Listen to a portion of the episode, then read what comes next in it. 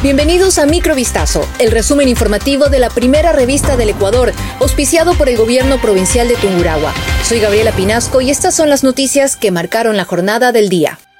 La Asamblea Nacional declaró este jueves responsable del delito de peculado al expresidente Guillermo Lazo en la votación final del juicio político que el entonces mandatario interrumpió hace seis meses al disolver la Cámara y forzar la convocatoria de elecciones generales extraordinarias. Tras reinstalarse después de los comicios, la Asamblea siguió adelante con el juicio político pese a que ya no había opción de destituir a Lazo, que dejó el cargo hace una semana. El legislativo ecuatoriano consideró fundada la acusación de peculado contra Lazo con 116 votos a favor, uno en contra y siete abstenciones, decisión que quedó refrendada en una segunda votación de reconsideración. Con esta votación culmina un largo juicio político con el que la oposición pretendía sacar del poder a Lazo.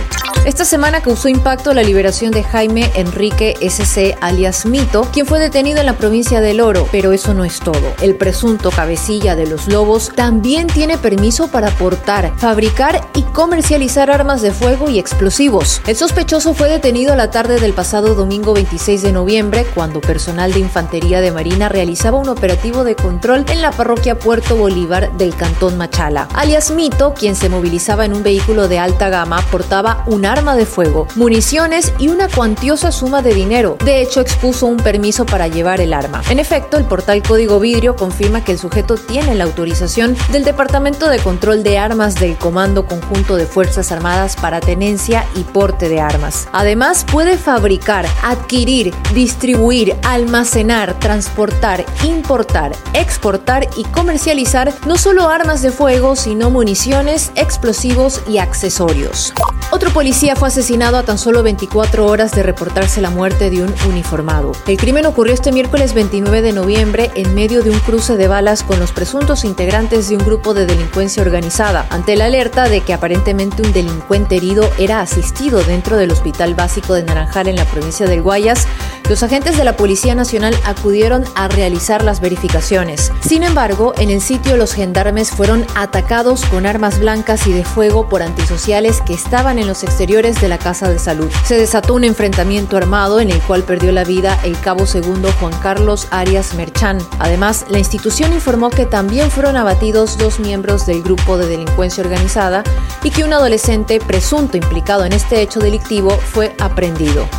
El capo ecuatoriano del narcotráfico Wilder Emilio Sánchez Farfán, mejor conocido como Gato Farfán o Jerry, será extraditado a Estados Unidos. El presidente colombiano Gustavo Petro autorizó su traslado. En febrero pasado, el narcotraficante fue capturado tras ser requerido por la Corte del Distrito Sur de California, pero este jueves 30 de noviembre se selló su extradición con la firma presidencial. Las autoridades lo catalogan como el blanco de mayor valor para el Estado ecuatoriano, puesto que se dedicaba al envío de droga desde Guayaquil hasta hasta América Central, México y Estados Unidos. Es un hombre de 43 años de edad. Se hacía pasar como un próspero comerciante de víveres en Pasto, en Nariño, donde vivía en el sector más exclusivo de la ciudad, pero la investigación de autoridades estadounidenses lo destapó como un poderoso narcotraficante con nexos con carteles mexicanos.